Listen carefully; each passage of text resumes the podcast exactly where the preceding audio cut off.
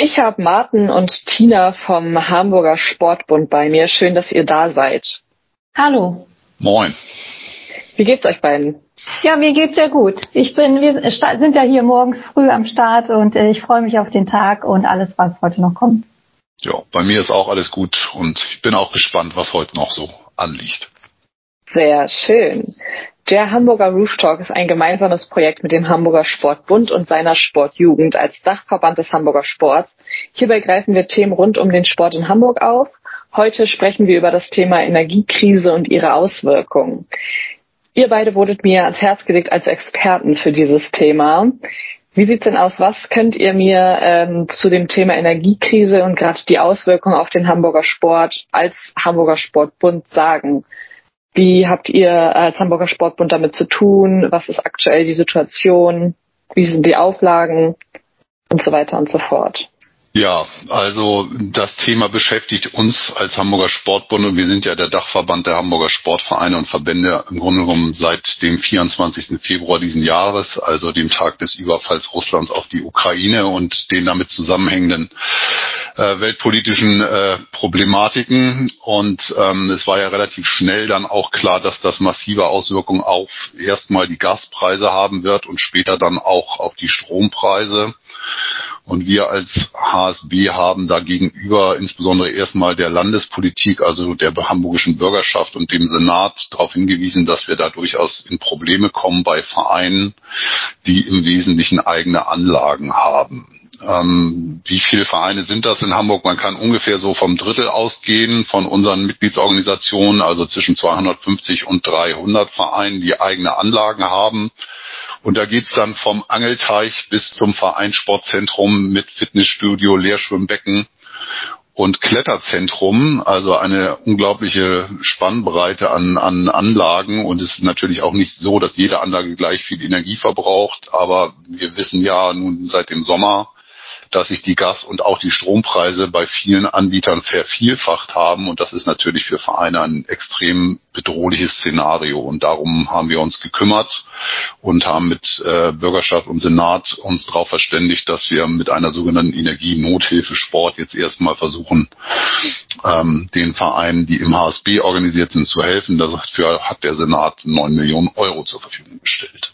Könnt ihr vielleicht ganz kurz äh, einmal aufgreifen, was genau diese äh, Energienothilfe beinhaltet?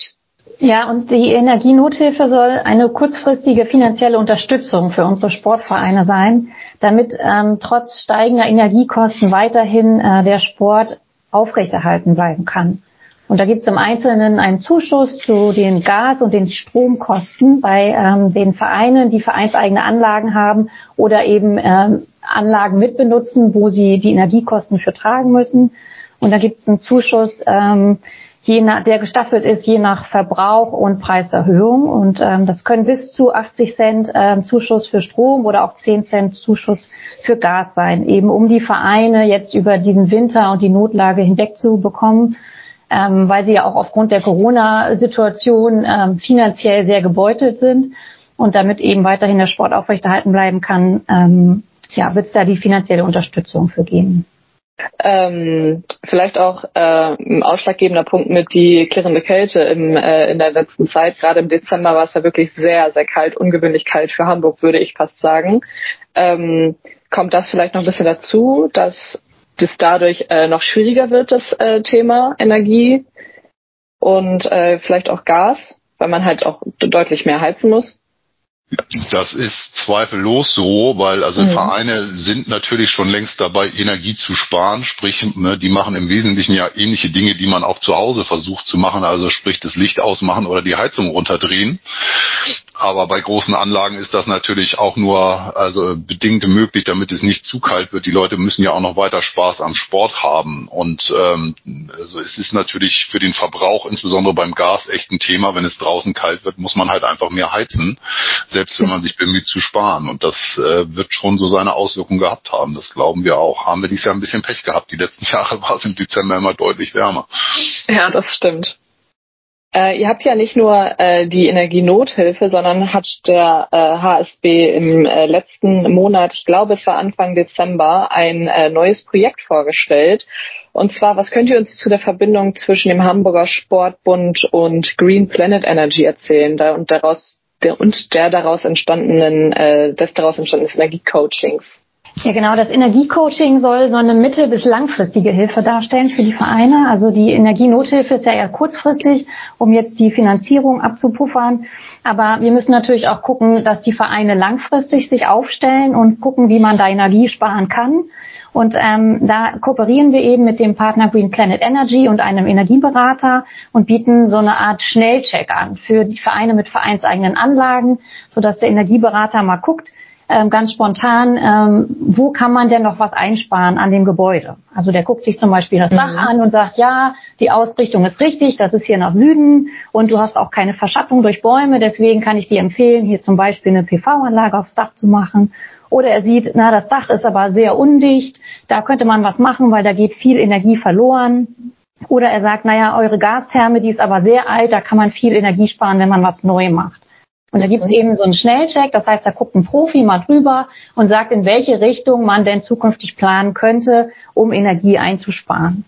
Das ähm, soll ein sehr kostengünstiges Angebot sein, sodass insbesondere auch kleine Vereine unterstützt werden. Die sind ja häufig ehrenamtlich unterwegs, haben gar nicht die Fachkompetenz bei sich im Haus und auch nicht die Zeit, sich um vieles äh, zu kümmern sodass ähm, quasi auf, auf ganz einfache Art und Weise, dann ruft man einmal bei uns an, macht einen Termin mit meiner Kollegin und dann dem Energieberater und der schaut sich das einmal an und ähm, kann dann schnell so eine Richtung äh, vorgeben, in die man weiterlaufen kann, um eben zukünftig noch Energie zu sparen. Also wir merken schon ein äh, wahnsinnig weitgreifendes Thema. Ne? Also da geht's wirklich nicht nur um Licht aus und Heizen, sondern auch um äh, deutlich mehr auf jeden Fall.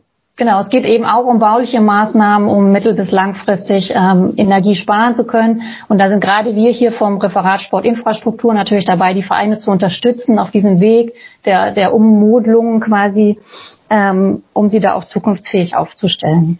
Mhm. Man muss aber, glaube ich, noch, vielleicht nochmal ergänzen, dass man dann sagt, es haben sich in den letzten Jahren sehr, sehr viele Vereine auch schon um diese Themen gekümmert und haben auch da entsprechende Maßnahmen umgesetzt. Aber durch den extremen Preisdruck, der jetzt da ist, wird das halt einfach weiter ein großes Thema bleiben. Ja. Und ähm, da werden Vereine einfach, um zukunftsfähig bleiben zu müssen oder zu können, müssen, werden gucken müssen, wie sie ihre Energiekosten senken können. Und ähm, deswegen sind auch diejenigen Vereine, die da in den letzten Jahren schon viel gemacht haben, sicherlich nochmal aufgefordert, nochmal jetzt aufgrund der neuen Situation zu überprüfen, was man da noch tun kann. Lass uns mal ein bisschen genauer äh, auf die Vereine, Verbände und Einrichtungen gucken. Ähm, könnt ihr sagen, welche Energiesparmaßnahmen da von den Behörden auferlegt wurden oder vielleicht noch werden in naher Zukunft? Also bislang gibt es keine wirklichen äh, Auflagen. Wir haben allerdings verbandsintern auch über unseren Spitzenverband, das ist der Deutsche Olympische Sportbund, eine quasi eine Einsparverpflichtung von 20 Prozent äh, gegenüber den Vereinen oder die Vereine sollen 20 Prozent ihrer Energie sparen. Das werden wir sicherlich, glaube ich, auch nicht in jedem Einzelfall äh, nachprüfen können, aber wir wissen halt von vielen Vereinen, dass die sich auch schon seit dem Herbst äh, um dieses Thema kümmern und ihre Anlagen versuchen, so weit runterzudrücken, um diese Kosten halt äh, halbwegs im Griff zu haben. Mhm. So, also Stand jetzt gibt es von Seiten der Stadt noch keine Einschränkungen in Hamburg. Nichtsdestotrotz, äh, da reden wir jetzt über öffentliche Sporthallen, also die Schulsporthallen, die man so kennt, die sind ja in, in den städtischer Hand und ähm, da wird man schon auch nochmal kommunikativ agieren von Seiten der Stadt, dass man sagt, die Nutzer mögen bitte darauf achten, dass äh, das Licht aus ist, dass die Fenster geschlossen sind in den Umkleiden und ähnliche Dinge, um da nicht auch noch weitere ähm, äh, ja, Energieverluste zu haben, weil die Stadt muss es dann im Grunde genommen aus, aus dem Säckel des Steuerzahlers bezahlen. Also da ist auch jeder Verein nochmal aufgerufen, äh, verantwortungsvoll mit der Situation umzugehen. Und es ist, ein, es ist ja auch jeder Verein sehr unterschiedlich. Also das, man kann nicht so pauschal sagen, spar an der Stelle oder spar an der Stelle, sondern da muss man eben bei jedem individuell gucken, wo man was machen kann.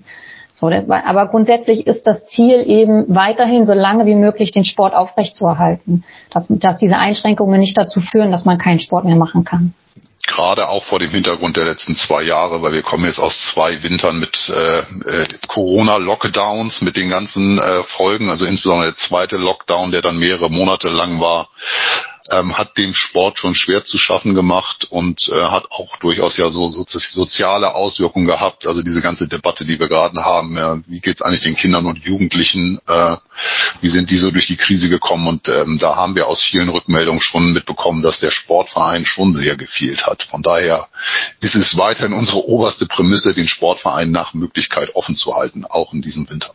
Auf jeden Fall. Also gerade aus dem ähm, von dir eben angesprochenen längeren Lockdown kann ich als leidenschaftlicher Sportler selber sagen, es war wirklich nicht schön. Also ich ähm, da aus der, also ich spiele Eishockey und da aus der äh, Eissporthalle quasi rausgeworfen zu werden als Amateursportler oder auch als Hobbysportler, ähm, einfach weil gut, Schutzmaßnahmen und so weiter und so fort. Aber auf der einen Seite kann man es verstehen, auf der anderen Seite blutet dann natürlich auch das Sportlerherz, wo man sagt so, hm, Mensch, jetzt sitze ich hier irgendwie ein halbes Jahr ohne meinen Sport ausüben zu können auf äh, der Couch zu Hause und äh, Stahlöcher in die Luft. Das wäre natürlich ähm, wirklich unschön für den Sport in Hamburg, wenn das Ganze nochmal ähm, passieren würde.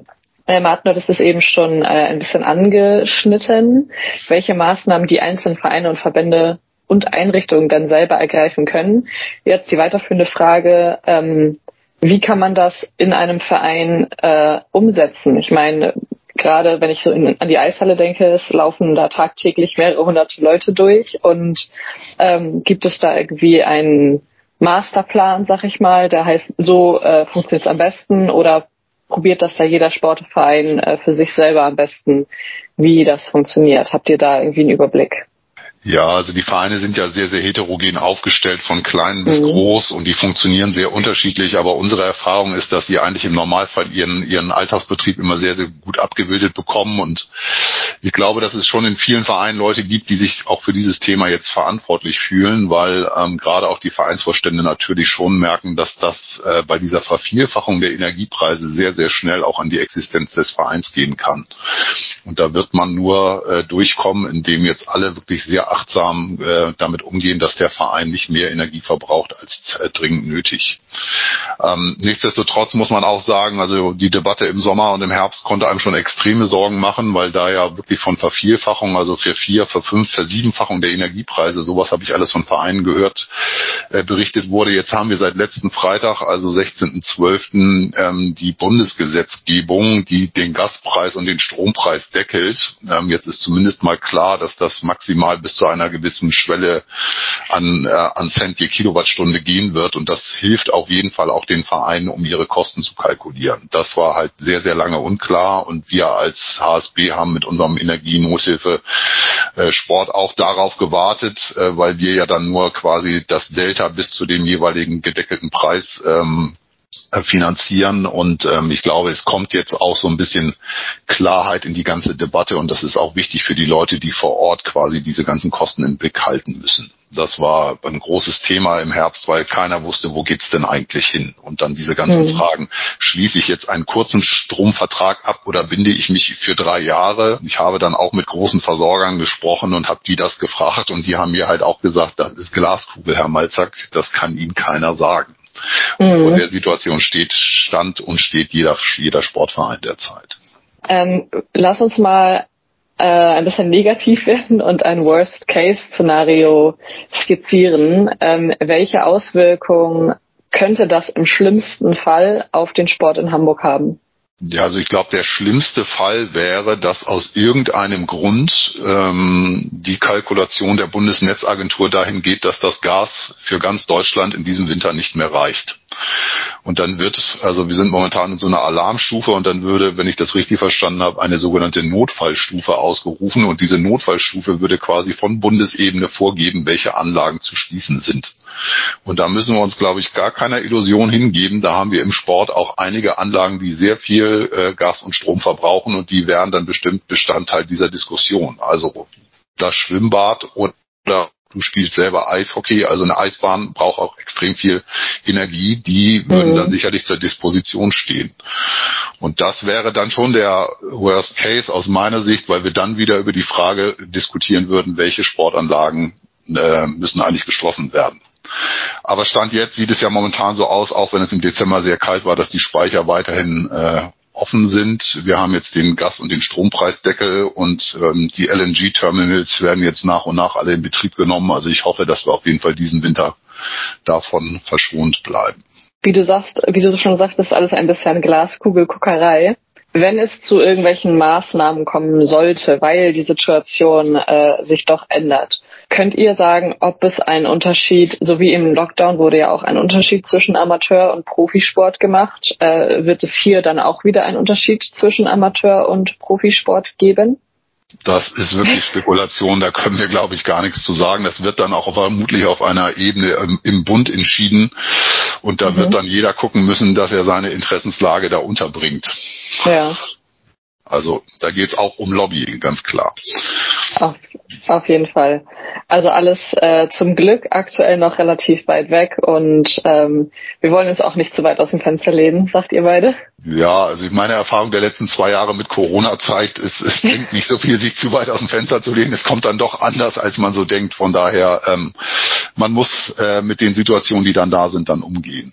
Wir haben aber schon das Gefühl, dass auch der Breitensport auch jetzt seit Corona nochmal einen großen Stellenwert bekommen hat und vielen Leuten klar geworden ist, wie wichtig das ist. Und deswegen hoffen wir natürlich auch für die Zukunft, dass der Sport nicht der erste ist, der dann äh, unter einer Gasmangellage leidet. Aber das muss man eben abwarten. Ja, also ein klassisches Beispiel vielleicht noch. Also wir haben ein massives Problem über die zwei Jahre Corona aufgebaut bei dem Thema Schwimmlärm. Und Schwimmbäder sind ja nun sehr energieintensiv und äh, wenn da jetzt wieder was passieren würde, hätten wir, glaube ich, also wir sind immer noch dabei, den Berg der Leute abzu der Kinder abzuarbeiten, die Kinder, äh, die, die schwimmen lernen wollen. Und äh, wenn mhm. das jetzt nochmal dazu kommen würde, dass Schwimmbäder geschlossen würden, dann äh, wäre das schon dramatisch. Von daher äh, werden wir auf jeden Fall, glaube ich, auch als HSB äh, in der äh, Situation darauf hinweisen, dass es doch sehr, sehr wichtig wäre, dass Schwimmbäder offen bleiben. Das gilt ja, auch für alle anderen Sporthallen natürlich. Ja, allgemein, man hat, finde ich, auf jeden Fall im, äh, nach dem ersten Lockdown gemerkt, dass alle, ähm, also jetzt rein auf die, äh, auf die Schließung des Sports bezogen, dass äh, alle Leute eher vorsichtig waren mit okay, ich schicke mein Kind doch nochmal wieder hin und wir versuchen es doch nochmal, ob es vielleicht der richtige Sport für mein Kind ist, ähm, habe ich gemerkt, dass die Leute eher vorsichtig geworden sind und dann gesagt haben, so, boah, hm, nee, ich warte lieber nochmal ab.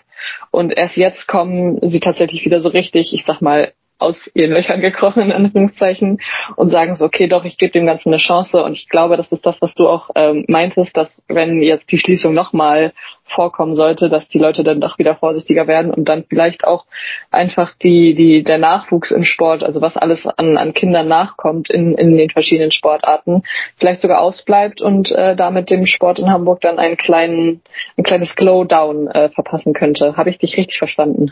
Ja, in die Richtung geht es. Also ich mhm. meine, ich darf die Zahlen noch nicht verraten, aber also die Tendenz ist so, wir holen, glaube ich, ganz gut auf, gerade die, die Corona-Delle, die wir in den Mitgliederzahlen der Hamburger Sportvereine gesehen haben, auch im Kinder- und Jugendbereich ist da wieder einiges passiert. Aber wenn natürlich jetzt im Winter wieder was passieren würde, ähm, muss man schlicht und einfach sagen, dann sind die Kinder, werden die dann das dritte Mal betroffen und ob die dann nicht irgendwann die Lust verlieren am Sport und Sportverein, das ist dann, glaube ich, schon eine Frage, die, die wird sich dann erst klären lassen. Äh, von daher ähm, es, glaube ich, schon extrem wichtig, dass die diese Generation jetzt quasi auch in, im Winter mal Sport treiben kann, nachdem das die letzten, den letzten Winter auf jeden Fall nicht ging.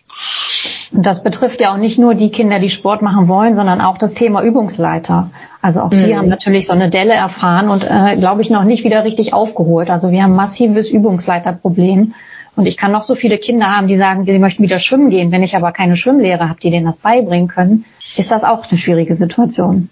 Auf jeden Fall, ja. Äh, da hast du absolut recht, Tina. Das äh, ist natürlich auch noch ein Problem, was dann wieder dazu kommt. Äh, wir hatten das vorhin schon ein bisschen aufgegriffen. Ähm, da sagten wir äh, Schwimmbäder und äh, auch die von mir angesprochene Eissporthalle. Könnt ihr äh, skizzieren, in welcher Reihenfolge ähm, die Sparmaßnahmen die Vereine betreffen, also welche Sportarten von den Sparmaßnahmen vermutlich am meisten betreffen, äh, betreffen, betroffen, betroffen werden, so rum. Äh, könnt ihr das ähm, irgendwie skizzieren, dass ihr sagt, da ist auf jeden Fall ein großer Punkt oder es ist auch abhängig von der Einrichtung, wo äh, ob das eine private oder eine öffentliche Einrichtung ist, wo die äh, ihren Sport ausüben? Das ist ein bisschen schwer zu beantworten. Also wenn mhm. wir auf die vereinseigenen Anlagen gucken, glaube ich, werden die Vereine, also ich meine, wir, wir als HSB müssen zumindest den großen Vereinen ihre Betriebswirtschaft nicht erklären. Das wissen die meistens deutlich besser. Und die mhm. äh, wissen dann auch ganz gut äh, quasi, in welchem Bereich äh, sie sehr viel Energie äh, verbrauchen. Und da äh, werden sie natürlich gucken, dass sie versuchen, da sparsam mit umzugehen. Aber ähm, es sind die Anlagen, die ich schon angesprochen habe, also die extrem viele Energie verbrauchen, sind häufig halt Schwimmbäder, ähm, gerade wenn man auch Eis machen muss, also ne, du als Eishockeyspielerin, also eine Eisfläche ähm, ähm, zu bewirtschaften oder im Winter auch immer gern genommen die Tennisblasehalle, also wo man ah, so, ja. eine aufblasbare Halle über Plätze ähm, äh, ausspannt, damit man im Winter die auch nutzen kann. Auch das verbraucht natürlich viel Energie und ähm, da versuchen viele Vereine schon gegenzusteuern und ähm, jetzt gucken wir mal, wo das mit den Energiepreisdeckeln sich dann so ausmändelt, dass das funktioniert. Äh, bei einer Verfünf- oder bei einer Versiebenfachung wäre das bei vielen Vereinen aber schon extrem eng geworden. Ja, das äh, klingt auch wirklich äh, nach einem starken Anstieg. Also eine, Versiebenf eine Versiebenfachung, ähm, das schluckt, glaube ich, jeder erstmal äh, zwei, dreimal, bis er die richtigen Worte findet, die man auf sowas antworten könnte. Könnt ihr noch einmal abschließend äh, zusammenfassen, welche Rolle der Hamburger Sportbund und seine Sportjugend in der Energiekrise für die Vereine, Verbände und Einrichtungen spielt? Ja, dann fange ich mal an. Also wir sind ja der Interessensvertreter gegenüber der Politik und wir haben halt gegenüber der Politik sehr, sehr früh quasi das Problemfeld beschrieben, über das wir jetzt auch äh, hier schon sprechen. Also die vereinseigenen Anlagen, äh, die ne, ein gutes Drittel, sag ich mal, dessen ausmachen, wo der Hamburger so Sport treibt. Ähm, und ähm, das sind häufig halt auch Sondersportanlagen, weil die Stadt hält natürlich die allseits bekannte Schulsporthalle vor oder den, den Fußballplatz häufig, aber ich sag mal so, eine Ruderanlage oder ein vereinseigenes Fitnessstudio oder ein Leerschwimmbecken, das wird im Zweifel nicht unbedingt von der Stadt äh, vorgehalten. Insofern ist da auch eine gewisse Qualität, die die Vereine auch vorhalten. Und äh, das mussten wir Politik, glaube ich, nochmal nach, nahe bringen und dann auch äh, gegenüber Politik zu sagen, wie viel Geld benötigen wir einfach. Also da musste Tina dann auch mit ihrem Team mal kalkulieren und das war dann aber auch in Teilen sehr, sehr schwierig, weil man, weil wir auch nicht von jedem Verein wussten, mit welchem äh, Stoff heizt er jetzt Öl, Gas oder Wärmepumpe und wie hoch sind eigentlich so Verbräuche für ein Leerschwimmbecken und so. Also da werden wir jetzt im Zuge dieses Förderprogramms etliches an, an Informationen auch noch einsammeln und das werden wir dann auch wieder zurückspielen mit der Politik, um die dann auch informiert zu halten, weil die haben dem Sport ja auch äh, 9 Millionen Euro zur Verfügung gestellt. Und ähm, da bleiben wir im engen Austausch. Das kennen wir auch schon aus der Corona-Krise. Es ist einfach extrem wichtig, sich in solchen etwas unklaren Lagen äh, mit der Stadt und dem Sport abzustimmen. Und wir sind da im Grunde genommen auch diejenigen, die dann die Informationen für den Vereinssport äh, ja, ranholen, auswerten und dann so aggregiert zusammenstellen, dass da, damit da jemand mitarbeiten kann. Wir versuchen natürlich auch für die Vereine dauerhaft Ansprechpartner zu sein, um nochmal Fragen beantworten zu können, Themen klären zu können und äh, alles Wissen, was wir hier haben und gesammelt haben, eben auch weitergeben können in die Vereinslandschaft. Und genau, also das ist nochmal ein wichtiger Punkt. Also wir, wir nehmen auch, also wir kriegen auch viel Input von den Vereinen. Das ist auch sehr, sehr wichtig. Also die sagen uns, also folgendes Angebot habe ich von meinem Energieanbieter bekommen. Und mittlerweile habe ich tatsächlich so einen kleinen Überblick, was Vereine so angeboten bekommen. Und dann kann ich denen sagen, also nach dem, was ich so gehört habe, ist das jetzt viel oder wenig. Also ne, wir, wir nehmen da auch sehr, sehr viel an Informationen auf und können die dann auch nochmal weitergeben. Okay. Klingt auf jeden Fall sehr, sehr aufwendig, aber man merkt, finde ich, sehr, dass ihr ähm, sehr mit sehr viel Herz dabei seid, das Ganze so gut es geht für die Vereine positiv zu gestalten, für die Sportvereine hier in Hamburg. Dann äh, wollen wir noch einmal einen Ausblick auf die nächste Ausgabe geben. Und zwar verratet ihr mir beide doch einmal, welches Thema kommt in der nächsten Ausgabe dran. In der nächsten Ausgabe kommt dann das Thema Aus- und Fortbildung. Super. Ich danke euch ganz herzlich, dass ihr euch die Zeit genommen habt. Drücke euch ganz, ganz doll die Daumen für eure Arbeit, dass äh, sich das alles so in die richtige Richtung wendet, in die ihr das gerne hättet. Und ähm, ja, vielen, vielen Dank. Ja, danke, danke dir.